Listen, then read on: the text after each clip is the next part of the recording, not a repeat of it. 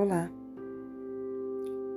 Hoje o nosso devocional é Bom Dia, da Stormy Martia. E o versículo, João 20, 29. Então Jesus lhe disse: Por que me viu você creu? Felizes os que não viram e creram. Todos conhecemos pessoas como Tomé, pessoas difíceis de ser convencidas, que duvidam com frequência e normalmente são negativas. Pessoas que não acreditam no que não podem ver. É provável que todos nós tenhamos sido assim algum dia. Mesmo depois que os demais discípulos creram na ressurreição, por terem visto Jesus pessoalmente, Tomé insistia na descrença. Não acreditou até que Jesus apareceu onde todos estavam reunidos, através de uma porta fechada.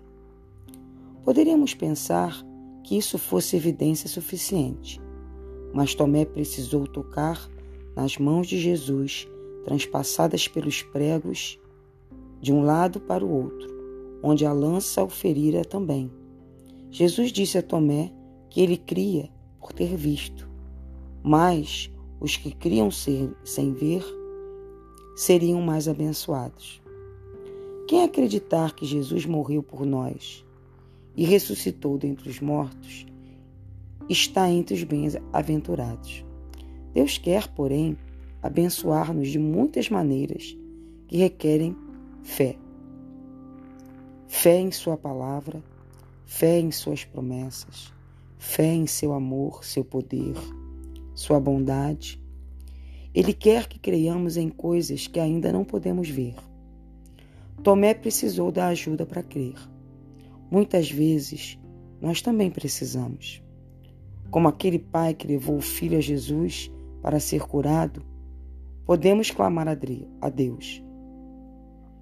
Creio, ajuda-me a vencer a minha incredulidade. Está lá em Marcos 9, 24. Em tempos de dúvida, devemos ser sinceros com Deus. Não queremos ser pessoas que não creem até que tenham visto. Quando se trata de oração, a verdade é que não veremos até que tenhamos fé. A minha oração é: Senhor, sei que tu queres me abençoar de maneira incontável e que exige que eu creia sem ver. Ajuda-me a ter fé na tua palavra e nas tuas promessas, bem como também no teu amor, na tua bondade, no teu poder. Ajuda-me, Senhor, a confiar que tu estás respondendo minhas orações, mesmo quando eu não puder ver.